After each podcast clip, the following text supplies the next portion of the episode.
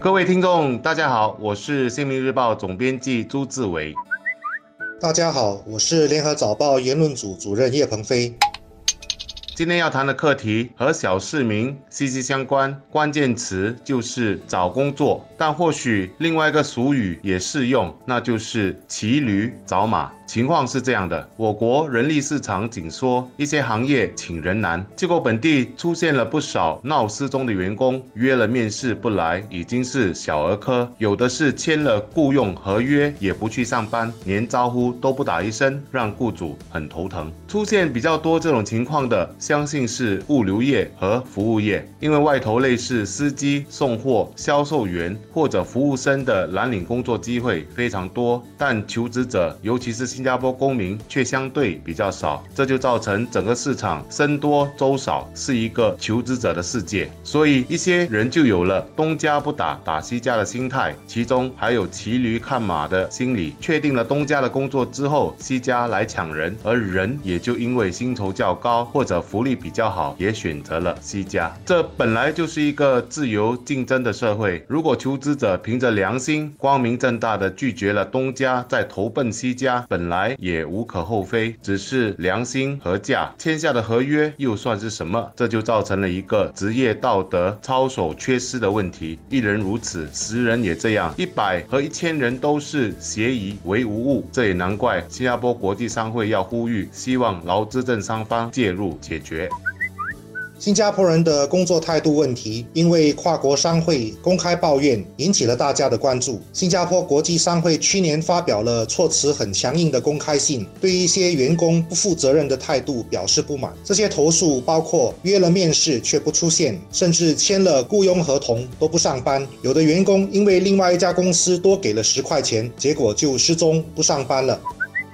老实说，读到这条新闻，我是相当失望和担心的。失望是因为竟然有这么多人对工作有那么不负责任的态度，这反映的也是个人品德的问题。守信用是做人最基本的标准，说话不算数的人是很可怕的。因为人和人之间来往，最重要的就是根据对方的言行，如果言行不一致，是很难建立最基本的信任和个人关系。这个现象让人担心，是因为新加坡的成功秘诀之一是劳工队伍吃苦耐劳的积极精神。英国的历史学者弗格森说：“人类历史上有不同的帝国，可是只有西方的殖民主义帝国能够创造出前所未见的财富。”他认为，因为殖民主义帝国有六个制胜的秘诀，其中之一就是工作伦理。新加坡曾经是英国殖民地，也学到了这个制胜的秘诀。如果我们失去了这种精神，新加坡的未来。就很可能失去了国际竞争力了。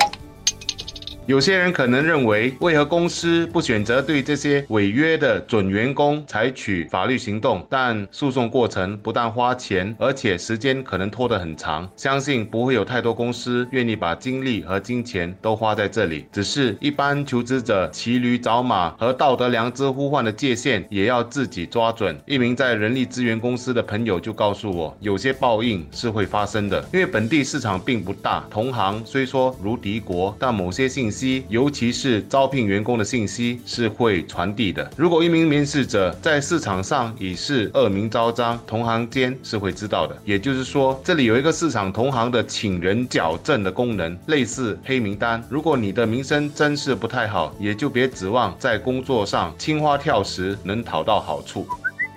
我们常常听说新加坡人越来越不够饿，not hungry enough，就是在生活条件改善之后，对生活越来越挑剔，包括对待工作的态度，也更不愿意吃苦。之前关于平衡工作和生活的讨论，就是这种心态的表现。其实这不是新加坡才有的现象，很多发达社会也出现了这种情形，特别是在经济全球化之后，经济移民很普遍。很多发达社会的新移民竞争表现就强过原来的居民，因为他们来到了一个新的环境，需要为生存而拼搏。而原来的居民或者已经取得了一定的成就，他们的下一代也生活的比较安逸，就自然失去了这种拼搏的精神。像美国的顶尖大学，以前都是犹太学生的天下，可是现在成绩最好的都是新移民的中国人学生。新加坡的校园也可能出现同样的情况。无论如何，既然国际商会已经指出了这个现象，而且也公开呼吁劳资争三方介入，就值得当局认真看待，找出背后的原因。如果真的是因为新加坡人的工作伦理发生了变化，我们就应该想办法去解决这个问题。当这方面的情况可以用人数不计其数来形容的话，我们很可能就要以更为积极主动的方式来看待。如果一名应征者已经白纸黑字签了雇佣合约之后，还是选择闹失踪，那么我们应该有更好的立法来对付他们。只是我一直觉得执法应该是最后的手段，我们更应该自在以软性的手法携手打造一个最好的劳资环境。这或许就需要有关当局进行有效的。的宣导工作。